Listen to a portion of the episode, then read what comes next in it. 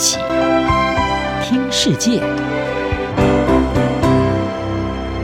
欢迎来到一起听世界，请听一下中央广播电台的国际专题报道。今天为您播报的是中国封锁，坚持清零的经济代价。中国正遭遇自二零一九年十二月 COVID-19 疫情爆发以来最严重的感染扩散。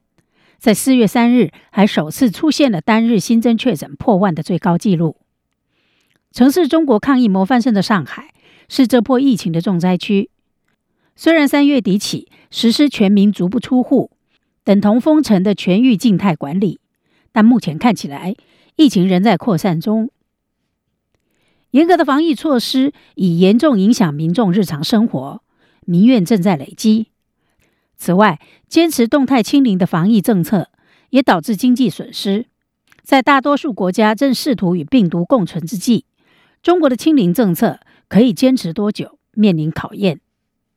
英国广播公司 BBC 指出，战争、通货膨胀以及在中国似曾相识的封锁，正在形成全球供应链的一场完美风暴。当中国发生中断时，冲击会很大。因为世界上大约三分之一的制造产能都在中国。如果你在网络上购物，有很大的可能产品是在深圳制造的。中国网络零售出口商大约一半设在这个拥有一千七百五十万人口的中国东南部城市。因此，当深圳因 COVID-19 病例激增而于三月十三日宣布封城时，给全球企业带来了冲击，工厂不得不停产，城市则变成了鬼城。根据监测全球货运状况的 Project Forty Four，在中国一些港口等候船舶的数量已经增加。资深副总裁康平表示：“我们看到在深圳盐田港外等候的船舶数量增加了百分之二十八点五。去年，盐田也曾因为疫情而闭港，导致耶诞节期间交货严重延误。中国的制造业产能才刚从二月农历新年假期逐渐恢复，但此时却祭出封城的措施。”不过，尽管中国的 COVID-19 措施很严厉，但至少大多数封锁都不会持续太久。中国英国商会常务董事林奇表示：“这是一把双面刃。中国很快做出决定，导致了巨大的破坏，但随后情况也会相对的迅速恢复正常。而这一次，企业似乎已经做好了充分的准备。”林奇说：“我们以前见过这些封锁，因此已经采取了强大的供应链管理。举例来说。”商业电子巨擘亚马逊已增购中国库存，以缓冲早期 Omicron 增加的任何潜在供应链中断。因此，预期最新的封锁措施不会造成严重的断裂。亚马逊发言人告诉 BBC：“ 我们能够透过把可用货物移转到该地区邻近的仓库来应对这次的封锁。”另一个例子则是为苹果生产 iPhone 的富士康，已经把生产转移到其他制造基地。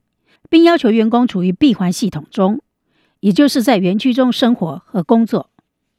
中国恒生银行首席经济学家王丹表示：“对于富士康来说，这可能比较容易；但对于许多生产商来说，他们必须依赖其他零件的运输，而且大部分都在同一个地区，所以真的很难迁移。因为中国境内的运输也同样受到干扰。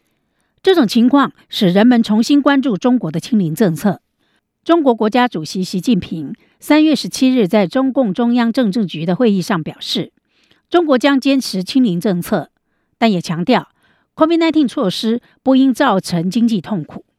如果中国继续其清零的政策，感受到真正痛苦的可能是中国的经济以及中国所供应的全球消费者。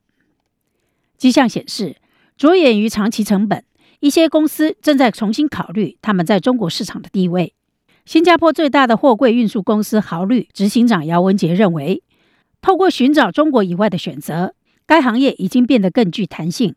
他说，许多公司已经把他们的一些资源和计划多元化，而不是将所有鸡蛋都放在一个篮子里。姚文杰指出，从东南亚的角度来看，我们可以看到越南、马来西亚和印尼工厂的订单会增加。追踪海运数据的挪威公司 Xeneta 首席分析师桑德也认同这样的观点。他说，公司的应变计划包括增加库存，在邻国建立生产设施，或者可能更昂贵的选择，把一些制造业带回靠近主要顾客的地方。中国美国商会的哈特表示，尽管人是非常少数，但商会的一些成员已在考虑搬迁业务。去年做出这种考量的人当中，有百分之二十二是因为 COVID-19 的相关限制，相较于前一年的百分之五。以上专题由杨明娟编辑播报，谢谢收听。